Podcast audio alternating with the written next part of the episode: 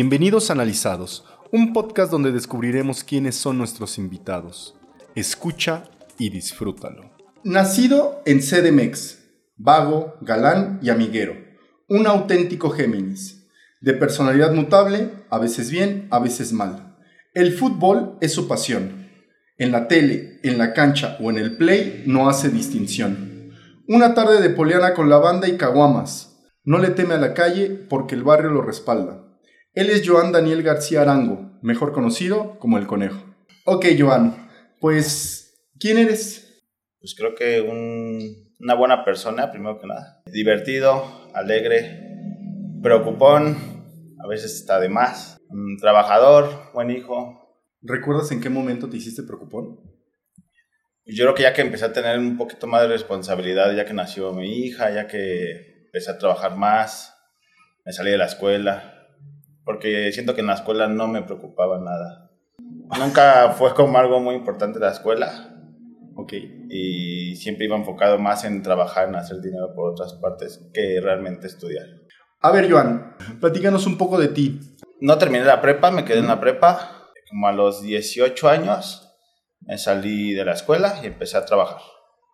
Este, de ahí me empezó a gustar pues, tener dinero y ya la escuela lo dejé a un lado sin saber que en un futuro iba a ser mejor estudiar, ¿no? Pero así en el momento fue dinero fácil, rápido y trabajar y la escuela a un lado. Este, me gusta la parranda, me gusta tomar, salir. Ya diferente, antes era más de fiesta, antros y eso, ahorita ya es como banquetero, casa, lo que sea, está bien. Oye, ¿y por qué te gustaba el dinero? ¿Qué le veías Lo primero era para comprarme a mí mis cosas. ¿Coleccionabas algún producto? Me encantan los tenis, me encantan las sudaderas, Ok. entonces realmente mi dinero va sobre eso. Pero siempre me ha gustado como verme bien, que me vean bien, que me lo digan. Eso. ¿Cuál fue tu primer trabajo? Mi primer trabajo, a los 6 años, 7 años, mi papá trabajaba en una combi. Ok. Entonces era la ruta de Indios Verdes a Real de Tultepec, allá en el Estado de México. Ujú, ujú. Entonces yo me levantaba 6 de la mañana con él, me subía a la camioneta cuando estaba de vacaciones. Y dice mi papá que me quedaba dormido todo el camino, como hasta las 10 de la mañana ya despertaba y gritaba la ruta por Qué la chido. ventana. Y luego me pasaba con los amigos, los de las otras combis, a gritar y ellos me daban de 10 pesos, 5 pesos. Y yo era feliz con la de 5 y 10 centavos que mi papá sacaba, me las daba todas a mí. Y realmente era para dulces, o así. Fue el trabajo así como que empecé. Ajá. Ya uno más formal fue en la empresa PepsiCo, Ajá. porque una prima me consiguió trabajo ahí y literal era empaquetar este, los productos que vienen muchas papas, como el paquetaxo y eso, yo los empacaba y ese fue el primero. Ya después entré a otro que era en Algarín. Pero a ver, ese, o sea, ya en PepsiCo, ¿te saliste de la prepa o estabas todavía en la prepa? Estaba en el Bacho 20, Ajá. ahí entré ya después porque me enfoqué en el fútbol y me salí de, de- de estudiar. Cuando vi que el fútbol ya no se hizo, eh, me metí al Bacho 20. ¿Pero a qué te refieres con que no se hizo? ¿Ibas a ser profesional o...? o- Era mi sueño, siempre era ese. Ok. Y como muchos entrenadores, mucha gente decía que tenía aptitudes y que le siguiera, y no tanto a mí, a mi mamá. Se acercaron mucho con ella y le decían, no lo deje, que no lo deje. Entonces sí, empecé a crecer, a crecer, y me fui a probar a los Pumas. Quedé. Estuve nueve meses ahí en las fuerzas básicas, Órale. hasta que un día Memo Vázquez, es el papá de Memo Vázquez, entrenador, dijo, este sí, este sí, los demás eran como 10. Pero empezamos como 200 personas haciendo pruebas. Y no te seleccionó. En esos 10 que quedamos, nada más quedaron dos. No mames. Y ahí Ah, o sea, tú entraste a los 10 Ajá, yo ya estaba entrenando ahí con los, y los de últimos dos segunda división. ya no quedaste. Sí, ahí ya no. Pero desde ahí fue cuando me, me corrieron a mí.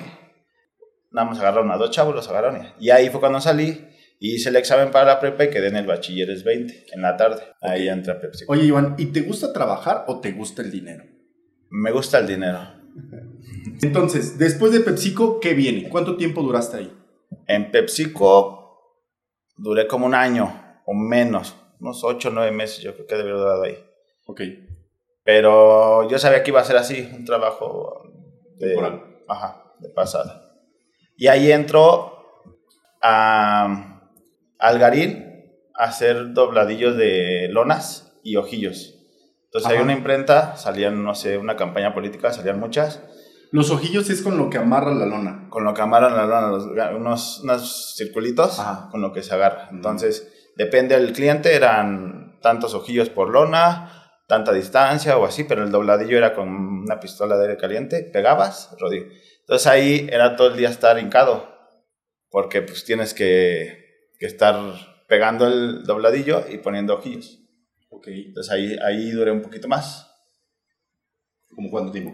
Ahí sí duré dos años hasta que tuve un problema legal ahí y tuve que salirme. O sea, legal, ¿de qué tipo? Eh, un día normal, un miércoles, fui a trabajar. Y ese día el dueño de la, del trabajo me dijo, ¿sabes qué? Tú y estaba con mi mejor amigo ahí en ese trabajo. Tú y tú se van a poner en el plotter. Se van a quedar ahí, ya no van a estar trabajando en piso. Y habían traído a dos chalanes. Entonces ellos ya van a estar como sus chalanes, ustedes van a el plotter. Entonces para nosotros era como subir de puesto. Claro. Entonces yo me acuerdo que le dije a mi amigo, yo no, de aquí ahorita ya, porque Sí, ganaban muy bien estos chavos, Ajá. uno se tuvo que ir y por eso nos quedamos nosotros ahí. Y aparte compró otro plotter, nos iban a ir a dar cursos y cosas así para saber manejar. El chiste es que nosotros íbamos como a tres calles a unos rollos de lona para la misma empresa. Entonces me dice el chavo este, ve, acompaña a uno de estos chavos a que explicarle cómo está el rollo de la compra de la lona, dónde se paga, con recepción y ya te la reciben, con el diablito te lo traes así. Entonces ya nada más iba a explicarle cómo estaba la onda para que la próxima vez se lo hiciera, ¿no? Sí. Pues cuando salgo, llego ahí, ya había entrado a esa empresa como tres veces y siempre me atendía, son, eran dos, dos recepcionistas. Entonces yo me acerco con una, digo, oye, vengo por un rollo, ya te me dio un pedido por teléfono. Me dice, sí, espérame tantito, ¿no? Y había mucha gente ese día. Y en eso dice una de ellas, ¿se puede salir uno de los dos? Porque hay mucha gente. Entonces volteo y le digo al chavo este, ni lo conocía, era- espérame allá afuera, nada más ahorita te hablo para que me ayudes a cargar. Me dice, sí. Ya le había explicado yo más o menos cómo era la compra ahí. Entonces estaba yo sentado cuando una de las rece- recepcionistas se me queda viendo y se para y se mete. Y sale con un, como que era el dueño, era un argentino, y se salen. Luego vuelven a entrar, la chava venía llorando y venía un policía al lado de ellos y, el chavo- y se meten. Ajá. Entonces yo dije, algo se ha de haber robado esta chava, algo debe haber hecho. Y ya. Yo estaba sentado esperando que me atendieran. Salen y en eso se me acerca el policía. Me dice, oye joven, ¿nos puedes acompañar? Entonces yo digo, ¿de qué? Dice, es que la señorita lo está acusando a usted de que la robó el día lunes, que la asaltó, le robó el Oh. celular, que le pegó. Entonces dije, sí, me salgo para platicar según, y es cuando me agarran de aquí atrás, me tiran y yo nada más alcanzo a sacar el dinero de la lona y se lo doy al chavo. Digo, no sé qué está pasando, voy a agarrar el dinero y, y dile a Pascalis, que era el dueño, pues que me agarraron, no sé. Entonces yo me acuerdo que le decía al policía, este, pero ¿quién está acusándome? Y decía la chava, y le decía a la chava, en buena onda, yo no fui, no sé si te estés confundiendo, no sé, pero yo no fui. Y yo ese lunes, que se supone que yo la asalté, yo el miércoles me pasó eso. Y ella decía que yo el lunes la había asaltado en la noche.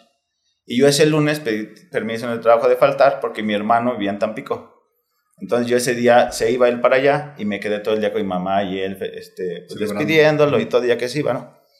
Entonces, pues yo sabía que... no, Sí, no yo decía. "Oye, Sí, sí, claro. y nos llevan, me llevan, me suben a la patrulla y me llevan a tomar unas fotos ahí por la Doctores, hay Ajá. un parque. Me tomaron unas fotos. Y yo hasta el momento pensé que era una broma, luego pensé que sí era algo serio, luego dije, a lo mejor se está confundiendo. Nunca lo vi tan grave hasta que ya llegué a los separos de... Yo tenía Oh. 16 años ahí. Sí, tenía como 16 años porque me metieron al tutelar. Ok.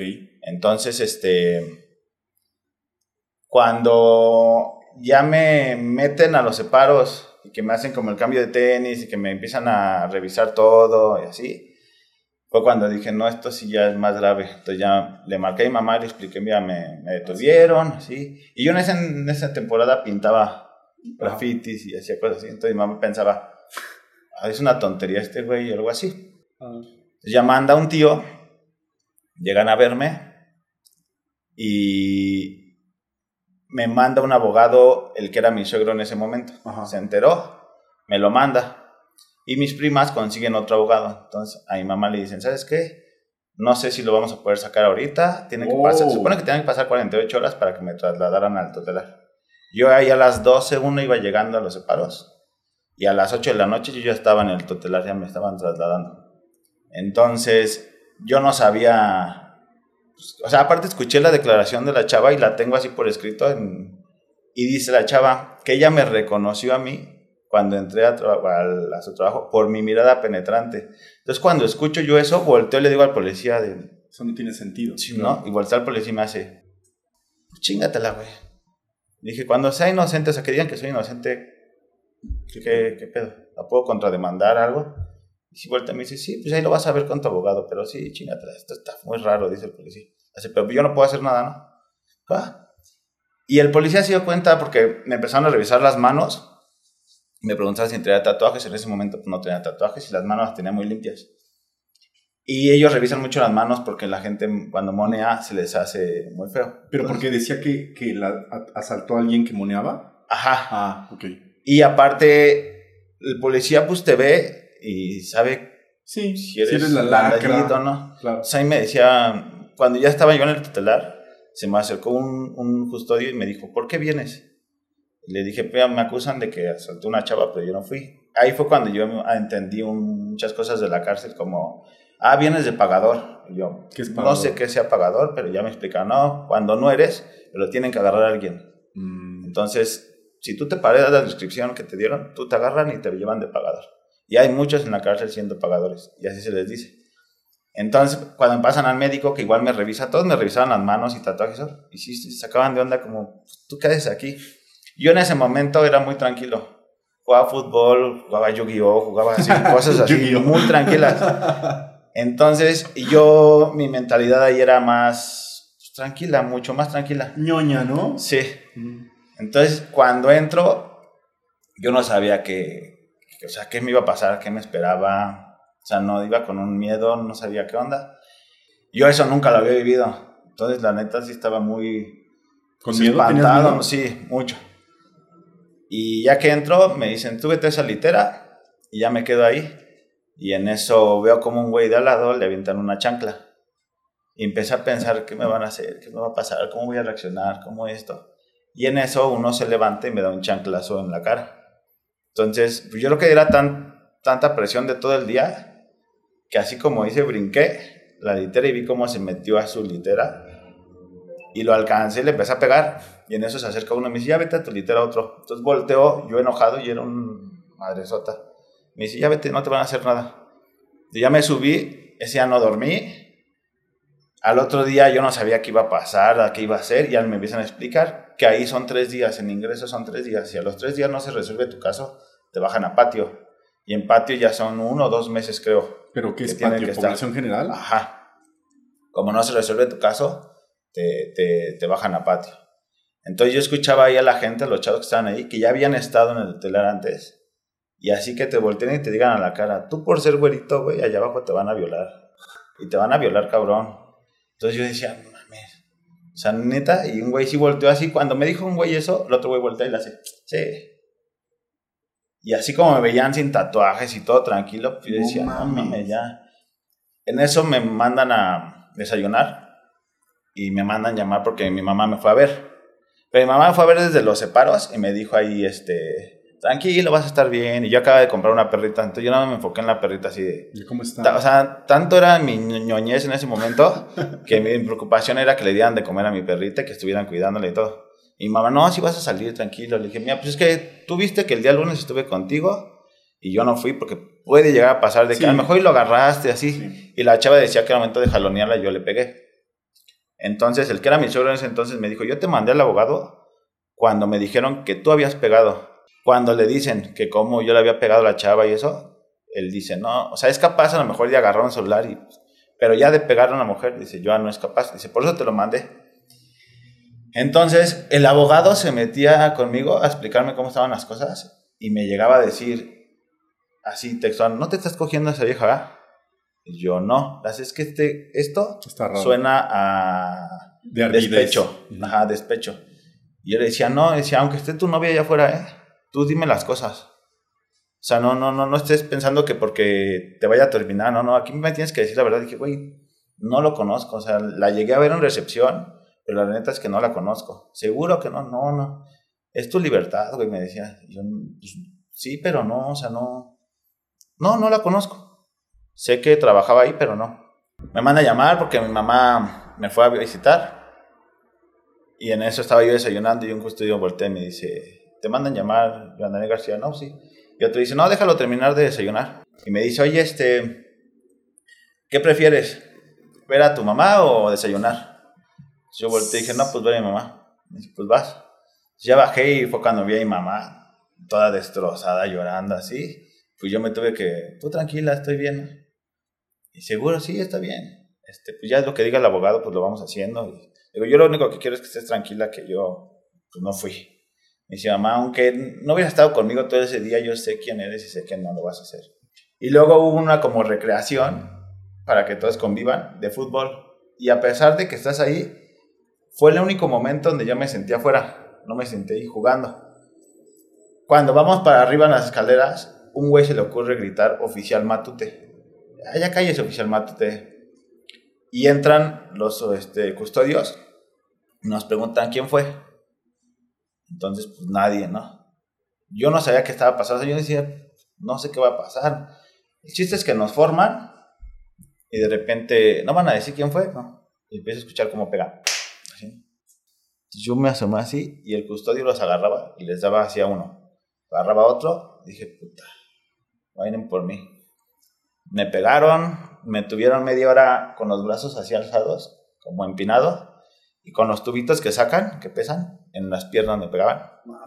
Para que alguien dijera, y todos gritaban en ese momento, este, vas, güey, el que lo dijo va, el que lo dijo va, el que lo dijo va, así. Hasta que uno dijo, la neta fue ese güey. Entonces se lo llevan al chavo como atrás de, los, las literas y nos hacen voltearnos. Y escuchábamos cómo le estaban pegando y cuando ya lo traen de regreso, el güey como que se dobla y se quiere agarrar de la litera y es cuando le vuelven a dar una cachetada y dice, firme, se queda así. Y yo lo veía como ya estaba pálido de que le habían sacado todo el aire. Pero en ese momento el custodio a mí me zafó la quijada, yo la sentía mal y se me empezó a inflamar todo este lado. Me mandan al médico y el médico dice, pues traes este, zafada la quijada, ahorita voy a pasar el reporte y tú puedes demandar a los custodios porque te están pegando.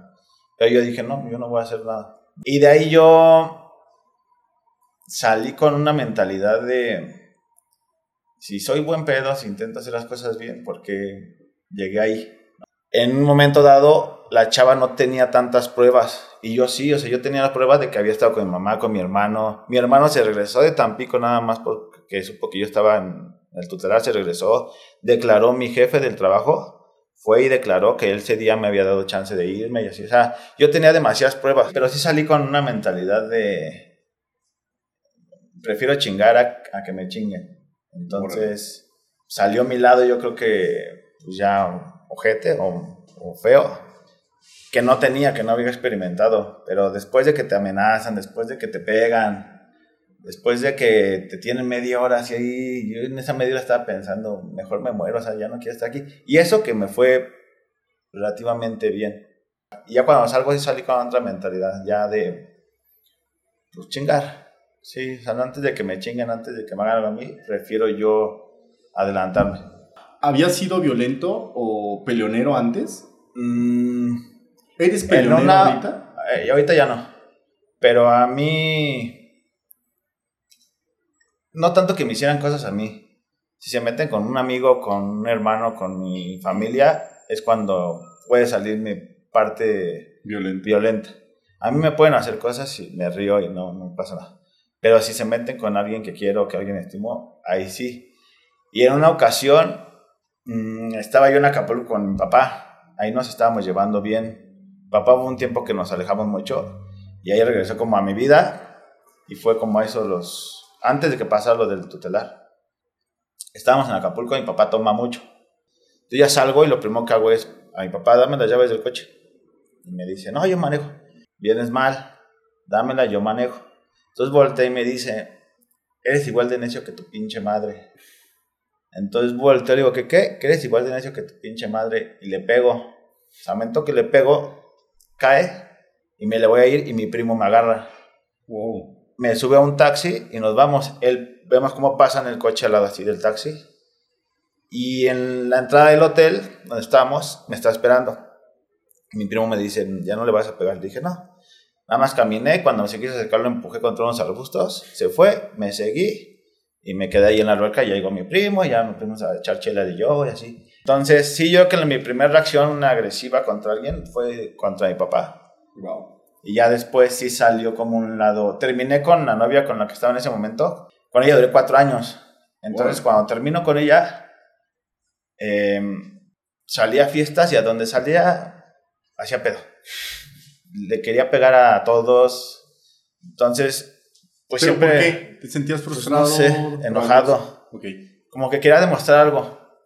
Por lo que había pasado del telar y porque había terminado mi relación y porque en ese momento como que todo me valía. Y mis amigos me apoyaban. O sea, nunca me dejaron una madriza, nunca fue así de, ah, ya déjenlo. Hasta que un día eh, yo con un amigo, ¿qué pedo, güey? ¿Vamos a salir hoy? Me dice, pues sí, pero la neta ve. Y me enseña así, marca, y me dice, no digas nada.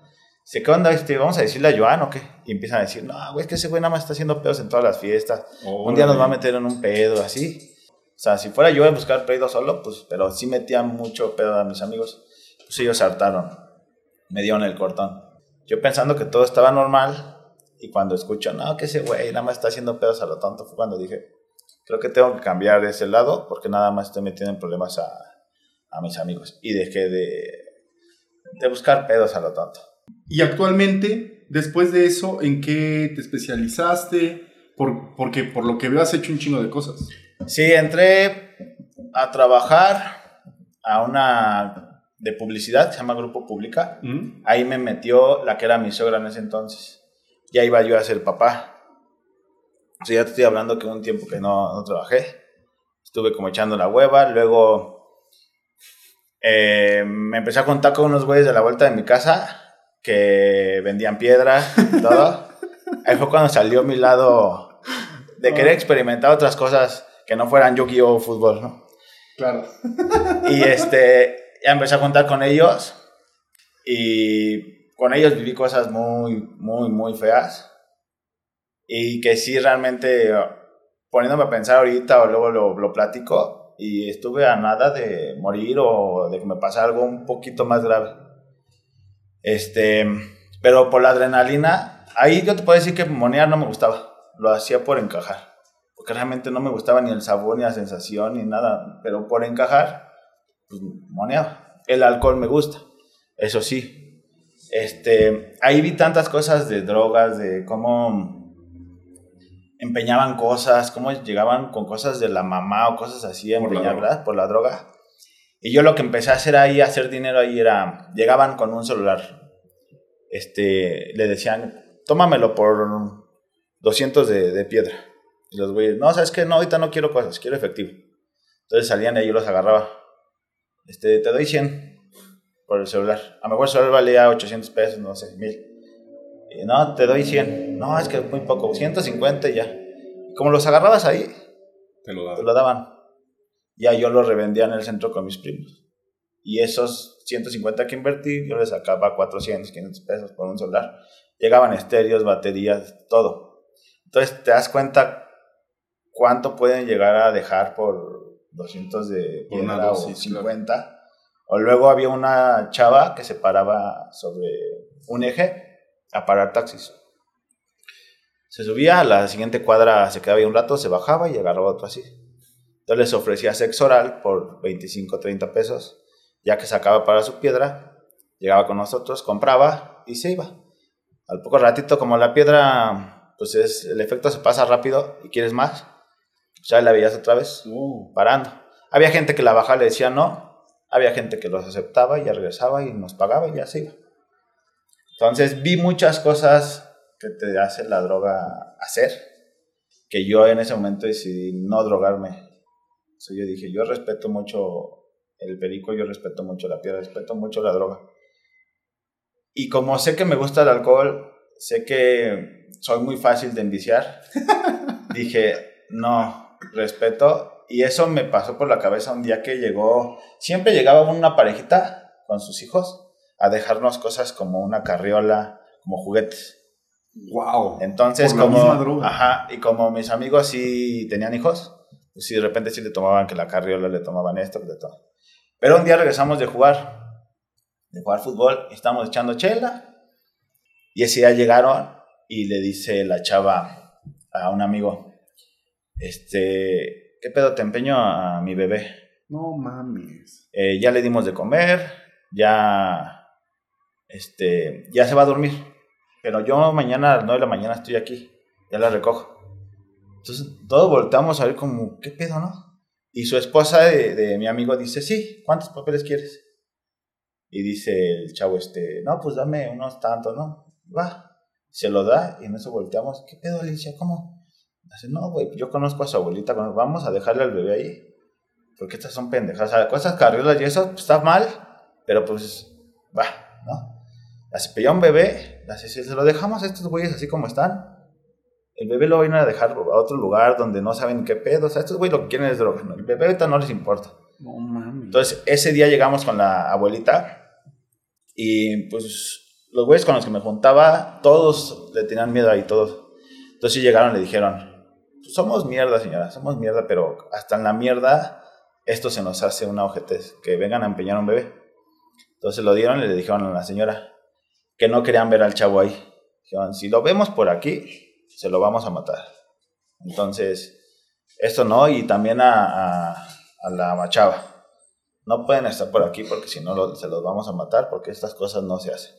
Entonces la señora sí agarró, los anexó a los dos y ahorita los veo ahí, luego que están de viene, vienen los dos chavos. Se siguen drogando y todo, pero al, hijo ya no sé dónde quedó, no sé dónde está, ni nada. Pero sí, esa vez fue donde dije, no, esto de la droga está muy cabrón.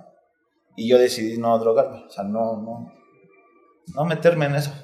Platícanos un poco de tu familia. ¿Quién eres? ¿Cuál es tu núcleo familiar? ¿Hijo de quién? Yo nací en Vallejo, Ok. Ahí estaba con mi papá, mi mamá y mi hermano. Mi hermano es hijo de otro papá. Entonces, este, él me lleva cuatro años. Cuando mi mamá se junta con mi papá, mi papá la acepta con, con, con, mi hermano. Ajá, con mi hermano. Entonces, toda mi infancia fue estar en la calle, porque ahí todavía como que había cierta libertad, no había tanto robo, no había tanto. Estaba muy desierto sabía esos lugares donde termina una casa y de ahí es puro terreno que todavía no está construido. Entonces nosotros vivíamos ahí. Entonces toda mi infancia fue bonita, fue estar este, jugando todo el día en la calle con mi hermano. Hasta que mi papá empieza a tomar. Estaba trabajando en una de las combis y llegaba a pedo y hacía un desmadre en la casa. Pero no, no tomaba antes. Tomaba, pero no se ponía mal. Ah, ok y llegó un tiempo se empezó a poner agresivo y a dos casas vivía mi tío. ¿Tú te acuerdas de eso o te lo cuenta tu madre? No, sí, sí, me acuerdo. Okay. O sea, me acuerdo de ciertas partes. Como una vez que llegó con tacos y dijo, ¿quieren cenar? Y dijimos, ya cenamos. Y traía dos platos de vidrio así. Y fue, traje, traje tacos, ¿quieren cenar? No teníamos cenado. Dijimos, no, ya cenamos. Entonces, ¿para qué compré estas madres? Y nos los reventó así en la cara. Así, los, los reventó hizo un desmadre, jalón de cama, mi mamá pues, nos protegía, llegaba mi tío, nada más platicaban un rato y lo ¿Tío, dejaba. hermano de tu papá? De mi papá. Entonces sí hubo mucha violencia cuando estaba borracho contra mi mamá. O sea, mucha violencia de esa que mi mamá estaba como eh, amenazada o espantada. Hasta que decide mi mamá ya realmente separarse bien de él y nos venimos a vivir ya por este lado. Oye, Joan, ¿y tú eres tranquilo cuando tomas?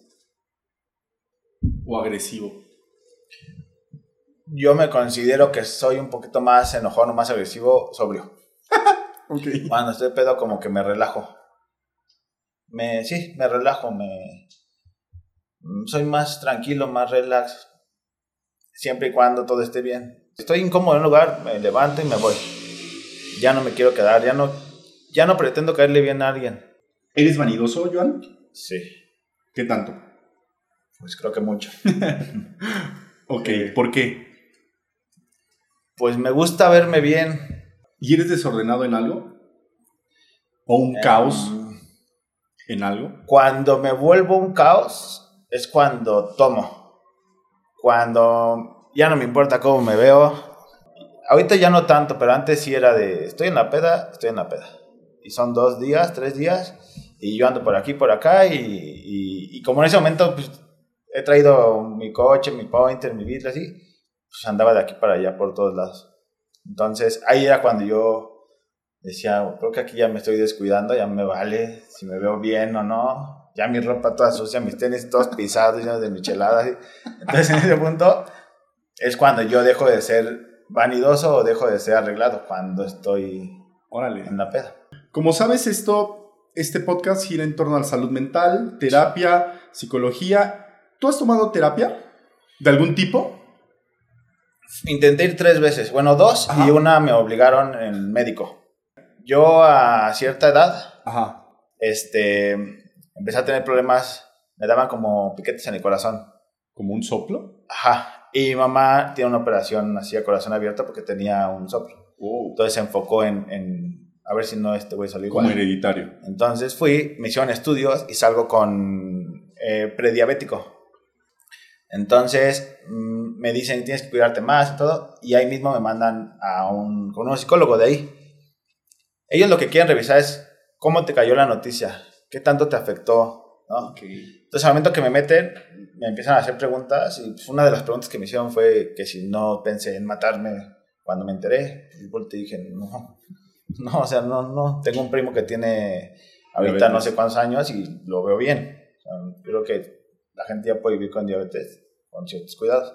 Entonces, no. Y ese mismo día me dieron de alta en esa. O sea, dijo, no necesitas más terapia, yo te doy de alta. Luego, la mamá de mi hija va a terapia desde los 10 años, pero va con la misma. Entonces, una vez que pues, tenemos problemas y eso, me dijo, quiero que vayas a terapia, quiero que... Entonces, entré con la terapeuta. Ajá. Y yo de momento dije, sí quiero, pero no con ella. Desde que entré me dice, este, ya me dijo que, que hoy voy a conocer al diablo. Así. Entonces me reí. Y sí, o sea, todo lo que llegaba a decir, yo sentía que ya había mucho cariño hacia ella y ya no podía ser coherente ya al decirme a mí las cosas. Entonces ahí a mí no me gustó y dije, no, o sea, sí voy, pero ahí no. Entonces, siento que estaba más del lado de ella y que no iba a poder ser. No ibas a poder tener un avance. Sí, no. Entonces es que dije, no, si quieres que vaya, voy, pero a otro. O sea, a mí, a mí no digo que no sirva, yo digo que sirve mucho, pero a mí no soy de platicar mis cosas. Me cuesta mucho trabajo platicar mis cosas. Y más a un extraño. Si de por sí con mi familia así, no. Con extraños menos. Pero lo intenté por salvar algo que ya no se iba a salvar, ¿no? Y ya la última vez fue hace como un año. Igual fui a, a dos terapias y no me sentía a gusto. No por la persona, la persona se veía amable, se veía bien, pero yo no. O sea, yo siento que para tomar terapia tú tienes que estar como preparado, ajá. Y tienes que creer realmente en la terapia, ¿no? Si realmente tienes algunas dudas o algo así, mm, te la pueden aclarar en transcurso en terapias, pero yo siento que no, no soy de terapia. ¿Cómo lidias con las cosas? O sea, con, con tu- con tus sentimientos. ¿Los hablas con alguien? ¿Te los guardas? Este, ahorita con mi novia, yo creo que es con la que más me llevo a expresar. Ok. De ahí en fuera con nadie. Mi hermano, me llevo muy bien con mi hermano en plan de, este, oye, tenemos partido tal día, vamos al partido, cotorreamos por aquí, por allá, hacemos cosas así. Pero realmente yo ponerme a platicar con mi hermano de cómo me fue en mi día o cómo me está yendo en mi vida amorosa o mi vida laboral eso, no tengo esa comunicación con, con él. Siempre estoy al pendiente de dónde está o él está de dónde estoy y siempre sabemos cómo pero así con una plática con él, no, no. A mi mamá sabe todo de mí, pero no soy mucho de platicar mis sentimientos ¿Por algo? hacia ella. Pues siempre he sido así. Siempre he sido muy, muy cerrado en mis cosas. Mis amigos conocen lo que... Soy mucho de... Tú vas a conocer de mí lo que yo quiero que conozcas, no más. ¿Por qué? ¿Has- ¿Te has puesto a pensar en, en eso? Pues yo creo que es mi modo de defensa. ¿A qué? a sentirme vulnerable. Sí, a- a- por lo mismo que va a sonar una tontería, pero antes de que me chinguen chingo, no voy a darte mis debilidades para que puedas hacerlo. Como un poco estratega, ¿no? Ajá, entonces, el día que yo te hable y te diga las cosas, que me salen de corazón es porque ya la confianza por ti, es que tú no me vas a fallar a mí, entonces yo tengo esa confianza. Y con mi novia siento eso, siento esa libertad de expresarme y decirle lo que quiera y sé que no lo va a tomar a mano, no sé, no sé que no me va a perjudicar en algún momento. Oye, y a ver, tratemos de explorar eso. ¿Has recordado o tienes presente una anécdota donde alguien se haya aprovechado por mostrarte vulnerable? Pues mi expareja, la mamá de mi hija, a lo mejor en algún momento le llegué a expresar cosas que ahorita ocupa en, en tu mi contra. ¿Crees que necesitas en algún momento tomarías terapia? Sí creo en la terapia, creo que todos necesitamos terapia en algún momento, pero me cuesta mucho decir sí. O sea, aceptar una terapia me cuesta mucho. Pero sí, de que creo que todos en algún momento necesitamos un poco de terapia, sacar nuestras cosas. Con alguien que va a saber qué hacer con lo que le vas a decir. Este, creo que sí, pero por ejemplo, ahorita en estos momentos no creo que me funcione. Ok, súper. Pasemos a otra sección. Y me gustaría preguntarte, ¿cuál fue la primera impresión de mí? Un chavo muy tranquilo, pero cuando platicaste ciertas cosas, como platicaste, sabía que tenías un pasado fuerte. Pero aún así eras tú, o sea, como muy, muy relajado, muy. hasta cierto punto ñoño, buen pedo, ñoño, así. A lo mejor, y soy sincero, a lo mejor fuéramos a la misma escuela no me hubiera juntado contigo porque yo era un desmadre y siento que tú eras más como más tranquilo, más de... Pues sí, más tranquilo. Y ahora, ¿Qué opinas de este proyecto? ¿Has visto lo que se está haciendo? ¿Has visto eh, TikTok? ¿Algo en Instagram? En, en, internet, en YouTube sí vi un poco y en TikTok. ¿Y qué opinas? Bien, buena idea. ¿Sí? ¿Por qué? Siento que lo está haciendo para ayudar a las personas que vienen, o sea, realmente por algo bueno, no por, por hacerlo. Entonces por eso me llama la atención. Es decir, vengo a contar mis cosas que a lo mejor nadie sabía o muy pocas personas sabían. Hubo un comentario que me dijo una vez un primo. Sí sabes que tú eres la oveja negra de la familia, ¿no? Wow. Entonces volteé y le dije, sí. Y me gusta. me gusta que me tomen así. Porque al final tampoco he sido tan mal hijo, tan mal hermano, siempre he estado ahí. Eh, a mí me afectó mucho la pérdida de mi abuelita. De ahí yo me... ¿Materna? Ajá. Entonces, este, yo le agarré mucho rencor en ese entonces a mucha parte de mi familia. Por, cuando muere, yo estaba ahí en el departamento de ella y yo tenía un evento en Cuernavaca. Yo me iba a ir. Cuando me avisan, voy, veo cómo muere, la pasan a su cama y me quedo así, empecé a voltear y vi a todos. Y vi mucha gente que no tenía que estar ahí. O sea, que en su momento no estuvieron. Y solo fueron a, estar en su último día o así. Entonces yo preferí salirme e irme a Cuernavaca. Me fui a Cuernavaca. ¿Después de que falleció? Después de que falleció. Ni fui al velorio ni nada. Toda mi familia se me fue encima. Pero yo volteé y dije, yo, yo estuve en vida, yo, yo era el que le marcaba y como también por la cercanía, era de, oye Joan, este, ¿puedes venir a... Cercanía de... De, distancia. Puedes venir a cambiar un foco, puedes venir a esto, puedes venir a esto. Y yo siempre que mi agua me necesitaba, yo siempre estuve, siempre edito por ella, siempre quise estar presente con ella. Entonces en ese momento de ver tanta gente ahí llorando, dije, no soy de aquí, me salí, me fui. Tuve muchos problemas con mi mamá en ese momento, así, pero hoy entiende por qué lo hice. Y hoy entiende que yo por mi agua estuve 100%, no nada más al final. Entonces yo estoy tranquilo. no fuiste al velorio, sí, pero no, no, eso no me quita todo lo que hice por ella. Yo soy el, el nieto de mi abue más joven, más chico. Ok. O sea, y eso también está muy chistoso. O sea, eres el primo más joven, digamos. Ajá. Ajá. Sí, soy el, primo más joven de todos. Y siempre, siempre, siempre, mi hermano me jalaba para todos lados. Vente para acá, entonces siempre crecí. ¿Tu hermano es mayor? Cuatro años. Okay. Entonces, Pues sí, toda mi vida estuve con, con gente de la edad de mi hermano y de mis primos. Entonces siempre como que me traían así de, vete por esto, vete a hacer esto. Y yo por, pues si era más chico, lo hacía. Me iba para acá, eh, vete a la tienda y compra esto. Yo ahí iba y tú te toca hacer esto. Y yo era el que jugaba con el control desconectado, o sea... ¿Sí me explicó? Ah, me, pasaba eso, me pasaba Era el más chico. Hijos de puta. Pero lo más chistoso es que uno de ellos es el que me dijo de la oveja negra. Y el güey dice, güey, de, de ser el que iba por las cosas y así, ahorita un día tuvo un problema medio fuerte y me habló y me dijo, güey, necesito un paro para esto, esto, hacer unas cosas así. Fuimos y hicimos. Y me dijo, de ser el que el más chavito ahorita es el más loquillo, ¿no? Y no es que sea loquillo, solo que pues, crecí con otro ambiente diferente. Pero a ver, ¿a, ¿a, qué se refieren o a qué crees que se refieren con lo de la oveja negra? Pues de que yo soy el que se la pasa en la peda, en el desmadre, bueno, me la pasaba en el desmadre, en la peda, en la calle, eh, tenía amigos en todos lados.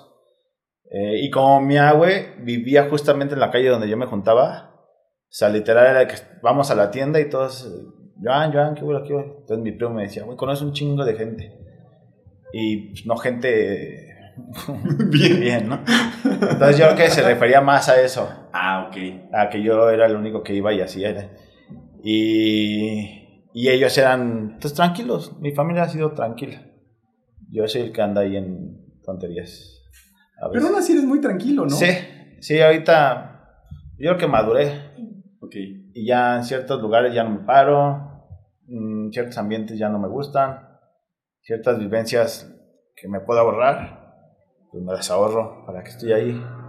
Y sigo juntándome por el fútbol, sigo juntándome en lugares feos y en, con gente fea, pero literal voy, juego mi partido me echo una chela y me voy.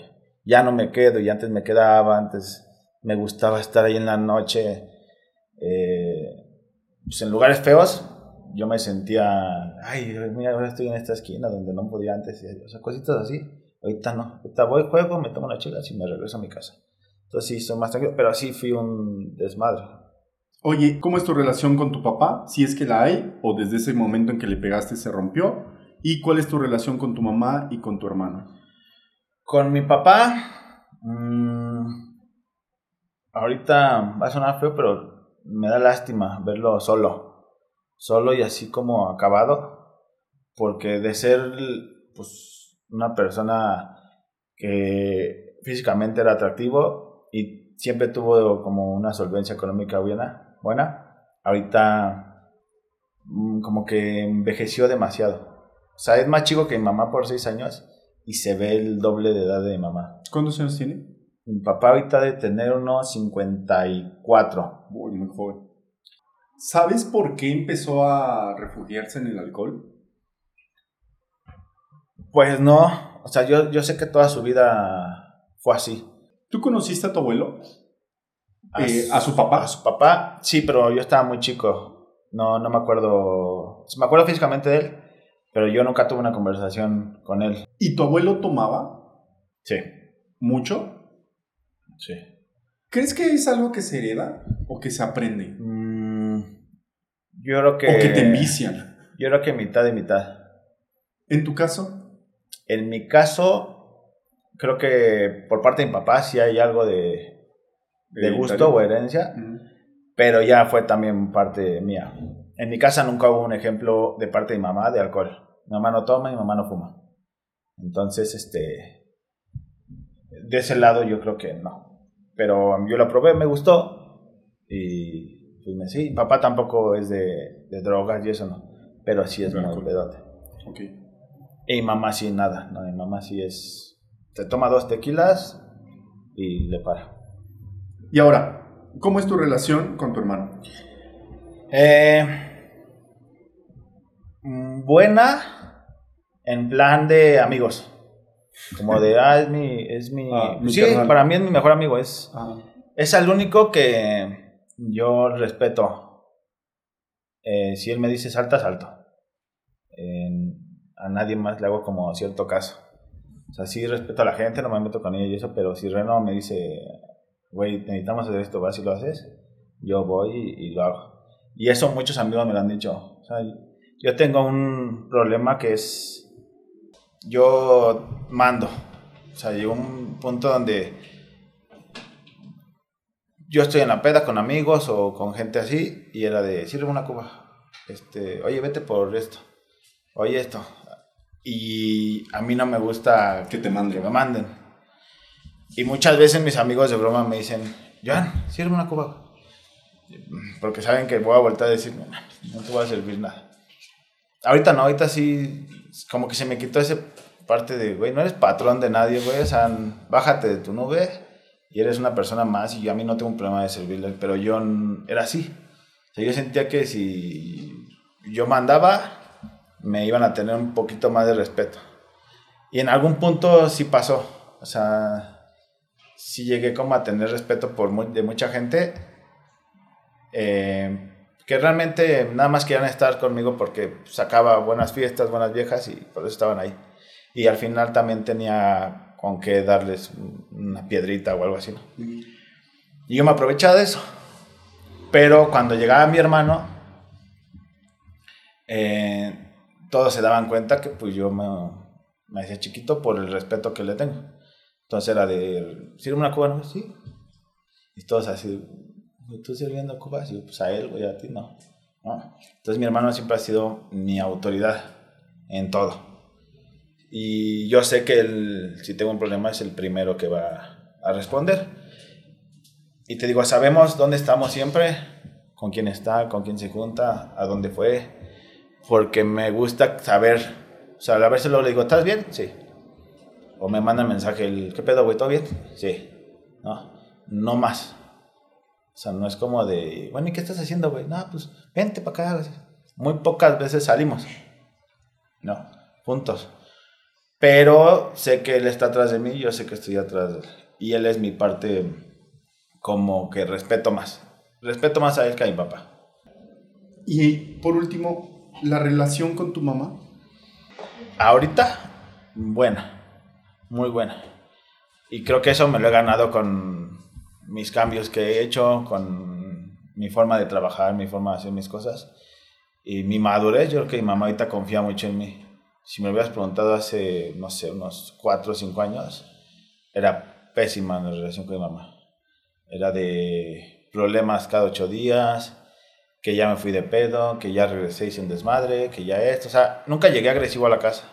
Nunca llegaba, pero yo llegaba abajo de donde vivo y llegaba con siete, ocho amigos y me ponía a tomar ahí afuera. Entonces ella me decía, es que no me dejas dormir, las perras ladre y ladre. Ahorita evito estar ahí con mis amigos empedando y así. Pero antes era, era como cada ocho días estar ahí. ¿Y qué cambió? O sea, dices que hace cuatro años era mala. ¿Qué cambió?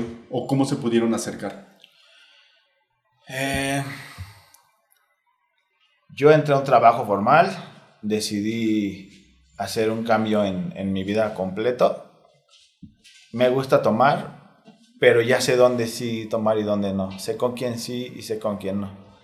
Antes, con quien fuera me iba de pedo y yo sabía que a lo mejor la persona con la que me iba a ir es una persona que se avienta tres días de peda y a lo mejor económicamente le va tan bien que lo puede solventar, ¿no?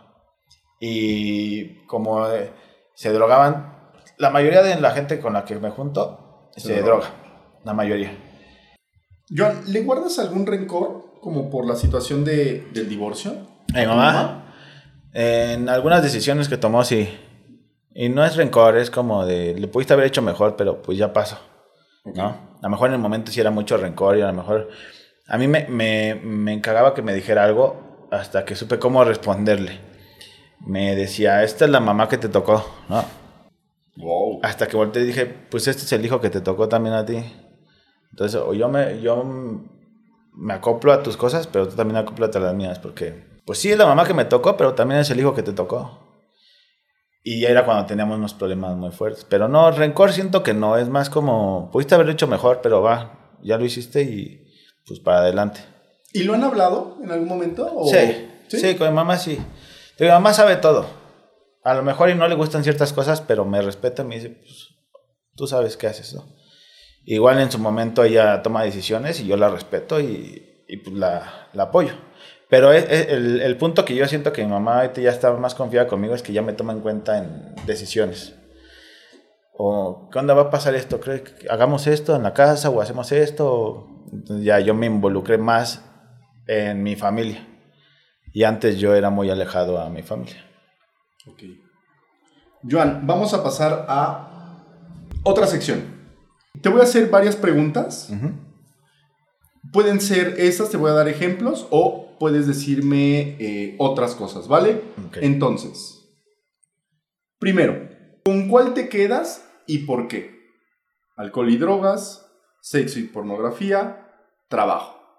Pueden ser estas o, si tienes alguna otra, ¿con cuál te quedarías? ¿Cuál sería tu adicción? Sexo y pornografía. ¿Sí? sí. sí. Ajá. ¿Por qué? Porque me gusta el sexo. ok, me encanta. Va. Segunda pregunta. Cosas que te dan asco. ¿Cuál sería la cosa que más te repele? Algo echado a perder, comida y eso echado a perder, llevarlo a me, me caga. Eso. Algo que me puede dar asco de ver es que al, un hombre hable mal de una mujer en su... O sea, que le diga, estás bien pendeja, o, que se refiera a humillar a esa persona en ese momento así, así, así, enfrente de todos. A lo mejor y en persona dicen, no, es que se llevan tan, tan duro, pero que lo hagan enfrente de mí, es como de, no, güey, no, no soporto, me das asco, güey, no te quiero ver. O sea, y de sensación, alguien alguien este sucio.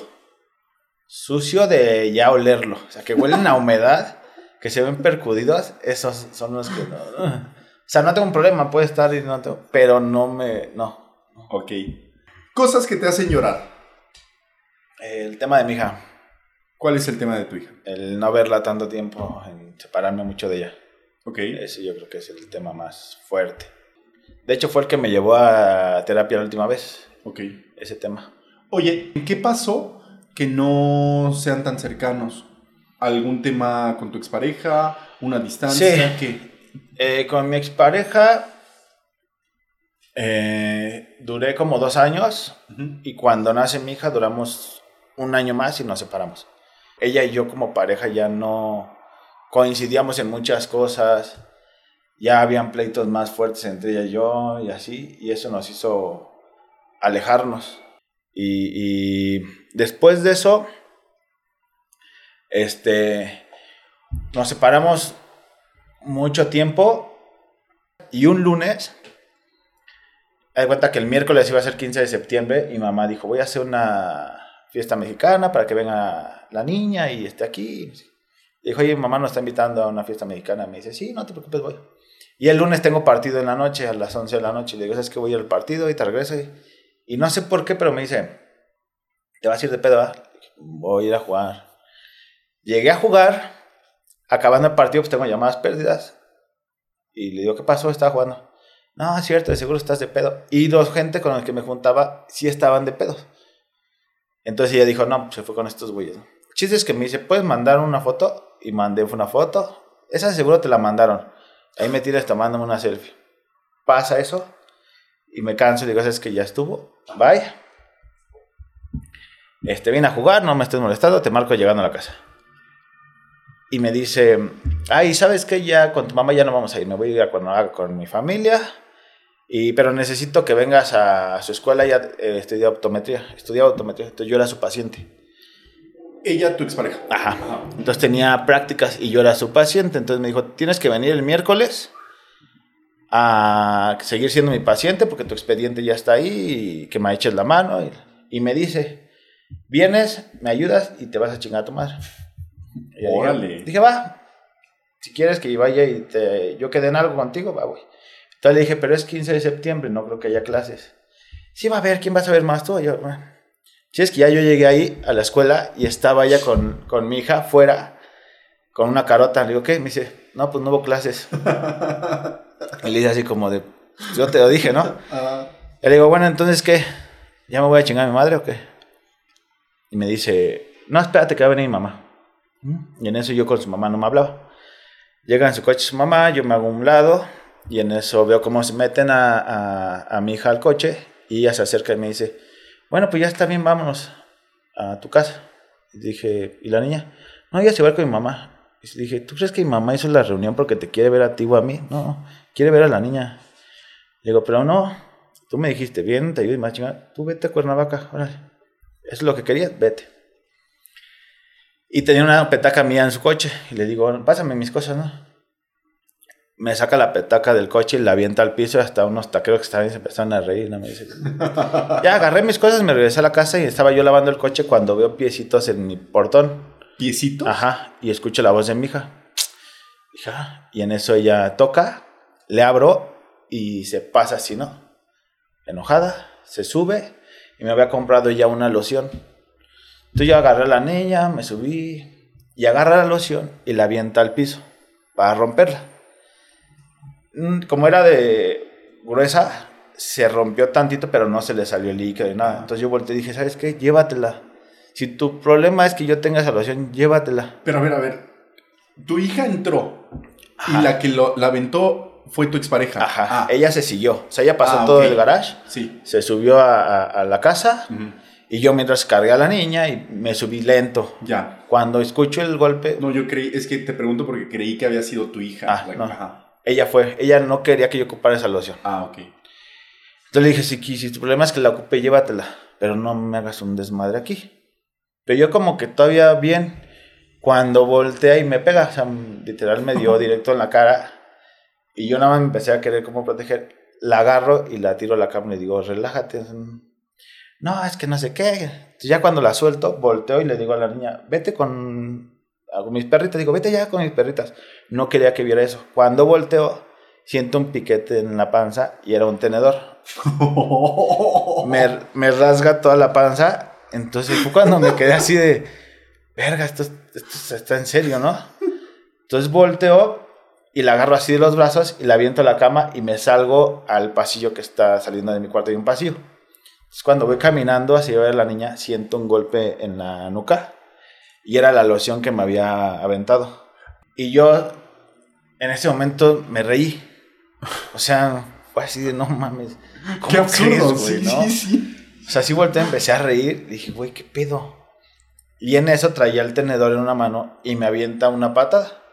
Entonces yo me acuerdo que le agarro la pierna y me quedé así de, no, me va, el, me va a enterrar el tenedor donde sea. Entonces le jalo el pie, el que tenía como apoyo, la tiro y la agarro así, me pongo encima de ella y le digo, güey, tú no eres esto, tú no eres así, tienes que calmarte. Ya había tenido unos antecedentes ella con su hermano de que se le iba a los golpes. Y sí le dije, ni con tu hermano ni conmigo está bien que hagas ese tipo de cosas. Y empezó a gritar como si la estuviera matando, así. Y le digo, tú lo único que quieres es meterme en un pedo. Para esto estaban en la reunión de tu familia. Mm, mm, mm. Ah, de cuenta que esa reunión iba a ser en la noche. ah, ok. Y ahí eran, Era su casa. era mi casa, Ah, pero eran como las 3 de la tarde. ok. Y la reunión empezaba ya tarde. Yo Ya, estaba ya, solo ya. en la casa. No, yo creí que ella estaba en... No. Vale, vale. No, mi familia todavía ni llegaba ni nada. Yo estaba solo, estaba lavando el coche cuando llegaron ellas. Entonces, le empieza a gritar. Le digo, güey, no, no. Sí, sí, sí. Lo único que quieres y no lo vas a lograr es que yo te meta un putazo para poderme meter en un pedote. Y si ahorita lo platicamos y me dice, ya sí, la verdad es que estaba muy loca. Ella también en ese momento como que todo estaba muy así. Entonces ya como mucho enojo. Y en un momento dado le dije, ¿sabes qué? Ya estuvo, ¿qué quieres? ¿Qué buscas aquí? O sea, ¿por qué vienes hasta aquí? Y me dice, te vas a ir de pedo. Entonces le saco el celular, le digo, revisa lo que quieras. Y justo un amigo me había puesto un día antes. ¿Qué pedo, güey? ¿Mañana qué vamos a hacer? Y yo le puse, nada, güey, porque voy a estar en mi casa, va a estar mi hija y su mamá. Entonces no voy a salir, prefiero estar con ellas. Entonces cuando yo veo que ella está haciendo esto y lo ve, y le hago, ¿ya viste? Y quita el celular, lo va y se va a la vuelta y se va. Y agarra a la niña y se va. Entonces yo estaba todo rasguñado, traía un madrazo aquí, traía el rasguño aquí. Llega mi mamá y le digo, mira, pasó esto, esto, esto y esto. Y ahí fue cuando yo, yo con mi mamá he decidido, ¿sabes qué? me va a doler mucho, pero me voy a tener que alejar y dejar de buscar a mi hija, por lo menos ahorita. Porque las cosas, y no quiero que mi hija vuelva a vivir, porque yo volteaba y mi hija llorando. Entonces yo en ese momento dije, es la última vez que ella ve algo así. Prefiero dejarla de ver un tiempo a que vuelva a presenciar esto. Entonces por eso yo decidí en ese momento alejarme de ella. Y, llegamos a una conclusión de, güey, no éramos nosotros, o sea, nosotros no teníamos, o sea, no éramos pareja. A lo mejor en su momento fue padre y todo, pero realmente no, era, no, no funcionábamos, nos aferrábamos a tener la familia, pero realmente pues, no, no, no jalaba, no, nunca. Y con ese tipo de cosas ya fuertes, yo dije, no, si insisto o, o me dejo otra vez, porque de cuenta que yo, yo al principio tuve problemas con su relación porque yo conocía al güey y decía, hijos de la chingada. Como una traición. Ajá. Hasta que dije, no, pues es feliz con él y están bien. Y el güey trata bien a mi hija, yo no tengo ningún problema. Pero yo estaba con una relación y de repente me llegaba así, oye, pues, ¿quién es esta? Y, así un... Fuck. Eh, tú eres una puta más para él, yo soy la mamá de su hija. ok, ok. Entonces yo le decía, por ejemplo, lo hizo dos veces y a una de las parejas le dije, pues tienes de dos o responderle y hacer un pedo, o bloquearla y dejar que yo lo arregle. Y la verdad es que sí me dijeron, no, pues la bloqueo y yo no quiero. No, Oye, ¿y por qué? O sea, ya se habían separado, ¿no? ¿Por qué crees que tomó esa actitud? ¿Estaba, estaba molesta? Mm, ¿Te quería eh, exponer? Quería, qué? Yo siempre he pensado que quería tener control de mí de todas maneras. Ok. O sea, de... Sí, quería seguir teniendo el control de marcarme, decir, ven, y yo iba, ¿no? Hasta que llegó un punto donde dije, no voy a ir. No le pareció y era cuando mandaba mensajes a otras. Digo, eso tiene cinco años. Ahorita Todo bien. cada quien sí, cada quien sus cosas y cada quien, o sea, no, no, ya no se mete en, en mi vida o en mis relaciones. Pero sí en un momento me hizo cansada varias relaciones que yo... Y yo tengo yo nunca le he presentado a una mujer a mi hija, jamás. ¿Por qué? Mm, quiero que mi hija tenga una idea de mí diferente. ¿Qué es? De, en, punto de los que me conocen o los que saben de mí saben que tuve muchas viejas y que fui bien pedote. A quien le preguntes te va a decir eso. Esas dos. Y mi hija quiero que tenga otra idea. Entonces yo con mi hija no he estado ni pedo ni crudo. Cuando sé que la voy a ver, eh, no salgo o me relajo y al otro día la voy a ver. Y con cuestión de parejas, pues no había llegado alguien que yo dijera, esta sí la quiero presentar. No había tenido una relación tan estable, siempre eran una y otra y otra el desmadre. Entonces yo no quería que tuviera esa forma de verme mi hija. Entonces siempre he evitado como que, si no es algo formal, ¿para qué la presento? ¿no? Y, con la que salía en ese momento les decía, ¿sabes qué? El tiempo con mi hija es sagrado y no se negocia ni nada. Si te digo este fin voy a salir con ella, si este fin voy a salir con ella y punto. Y es tiempo con mi hija, no tiempo de con mi hija y con... Entonces, siempre tuve marcado mucho eso. Y hoy en día mi hija no, no, no ha conocido a alguien que sea mi pareja, que me vea con alguien.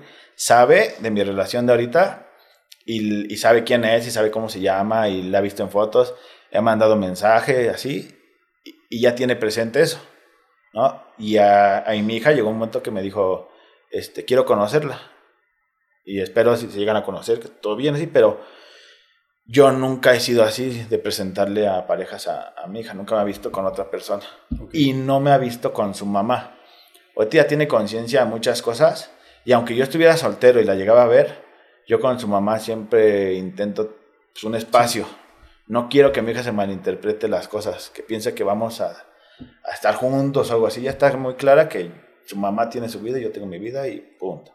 Oye, Iván, mm. quiero, bueno, tengo dos preguntas muy puntuales. Uno, ¿cómo eres tú como papá? ¿Cómo te podrías definir? pasé mucho tiempo sin verla. Ajá. Y siento que estoy aprendiendo a ser papá. Y es más difícil porque estoy aprendiendo a ser papá de una niña de 10 años. No crecí con ella, o no creció conmigo. O sea, la, veía como pues, en sus dos años, luego en sus cuatro años. Luego hubo dos años que no la vi en dos años. Y fue cuando yo cuando la volví a ver ya estaba más alta y ya tenía otra forma de pensar y todo. Entonces... ¿Cuánto tiempo? Perdón. dos años, me aventé dos años sin verla. Entonces, en dos años cambió muchísimo. Pero lo que me gusta es que ella me ama, o sea... Sí, o sea, si está aquí, está aquí. Aquí pegada a mí, abrazándome, dándome besos, diciéndome, vamos a jugar esto, papá. Vamos No es como que está aquí porque pues, le toca el fin de semana con su papá y está con su cara. No. No, ella está aquí y está encima de mí, en mis piernas, abrazándome y diciéndome, este, papá, vamos a hacer esto. Entonces, estoy aprendiendo a ser papá de una niña de 10 años, ahorita. Y dices, güey, ya eres papá de hace 10 años. No, güey, realmente estoy aprendiendo ahorita cómo ser un padre. Entonces, muchas cosas, este, no sé hacerlas. Y ella me está ayudando a ser papá. ¿Qué ha sido lo más difícil? Pues el, el tiempo que no la he visto ese tiempo, esa distancia o ese tiempo que no, no, no, no, no estuve en su vida, eh, siento que fue fundamental en, en, su vida. Digo, su mamá como pareja no funcionamos, pero como mamá, mis respetos. Es buena mamá, mi hija está perfecta, saludable, educada, bien, ¿no? tiene muy buena educación, es una buena niña y yo con eso estoy feliz. Oye, Joan, y algo que te quería preguntar es, ¿por qué hay como una cosa de no violencia física hacia tus parejas? ¿En algún momento tu papá violentaba a tu mamá? O, por qué hay ahí como, quizás como una huella de dolor de no? Sí, no. Pues creo que he tenido. Eh, he visto cosas, no nada más con mi mamá, o sea, en general en la vida, que le pegan a mujeres o que las maltratan, no nada más físicamente, sino cómo las humillan, cómo les hablan, que a mí no me gusta, ¿no? Y, y sigo que el problema viene de parte de, de lo que viví con mi papá, mi mamá, la violencia que hubo en algún momento, a mí me, me marcó. Pero sí, violencia contra mujeres físicas sí está muy... Muy marcado. Sí. Siguiente pregunta. Cosas que te hacen emputar. Que se metan con alguien que quiero. O sea, con alguien que estimo que... Que hagan menos a alguien. Ok, Joan. Continuemos. Una pregunta un poco extraña, pero si tú pudieras ser el trauma de otra persona, ¿qué trauma te gustaría ser en ella? ¿Qué trauma? Yo creo que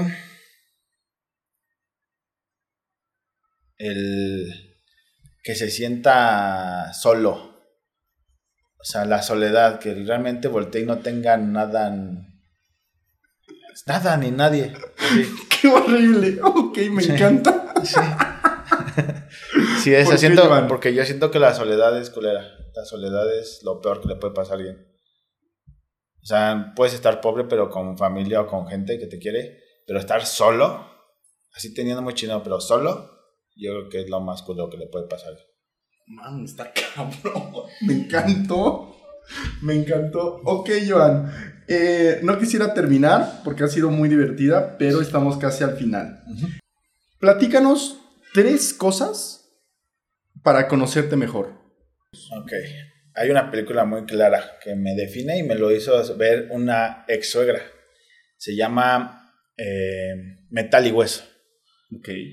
Esa película se trata de un güey que tiene mucha rencor, mucho odio, quiere pegarle a todos y tiene un hijo, pero realmente se tiene que quedar con él porque no le queda otra y va y se lo enjareta a la hermana. Este, y él es bueno para los putazos. Y saca su adrenalina o con putazos o con sexo. Y luego hay una chava de otro lado que entrena este, ballenas para hacer espectáculo. Y tiene un accidente y se queda sin sus piernas. Entonces el güey la conoce cuando tiene piernas en un antro, porque ese güey es de seguridad, y le gusta.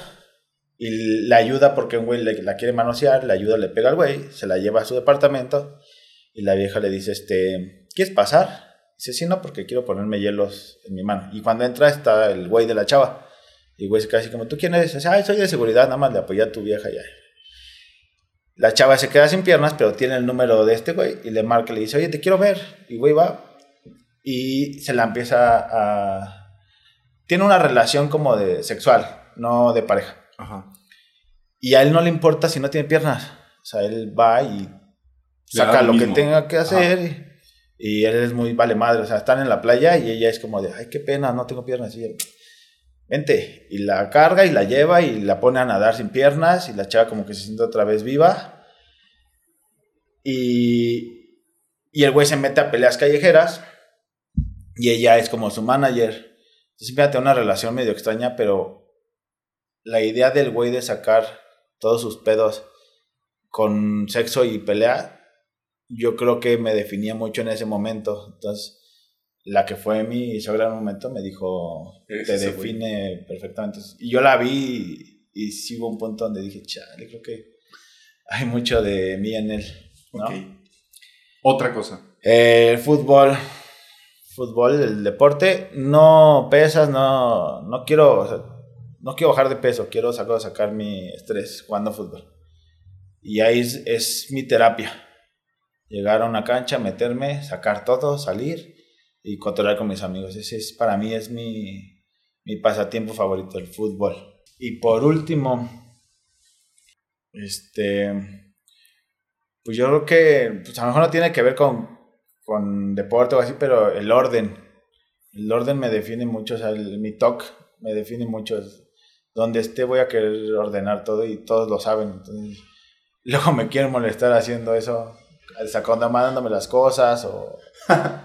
y a mí eso me, me, me empieza. Entonces yo creo que el TOC que tengo me define y ser buen amigo. Soy muy, muy, muy buen amigo. Oye, Joan, si tuvieras a Joan de niño o de adolescente, ¿qué consejo le darías? que piense las cosas dos veces antes de hacerlas. Que sea un poquito más prudente en muchas cosas y no se deje llevar por, por lo fácil y que siga estudiando. Ok, Joan. Y por último, ¿cómo te podemos eh, contactar? ¿Cuáles son tus redes? En Instagram, que es la que más ocupo, Ajá. es conejo-arango-13. Súper. ¿En, en algún otro lugar? Facebook, En TikTok? Facebook estoy como Joan Espacio este, GA. Ok, Joan. Pues nada, muchísimas gracias. No, a ti. Y salud. Yo Saludcita. también me empiezo a sentir así de...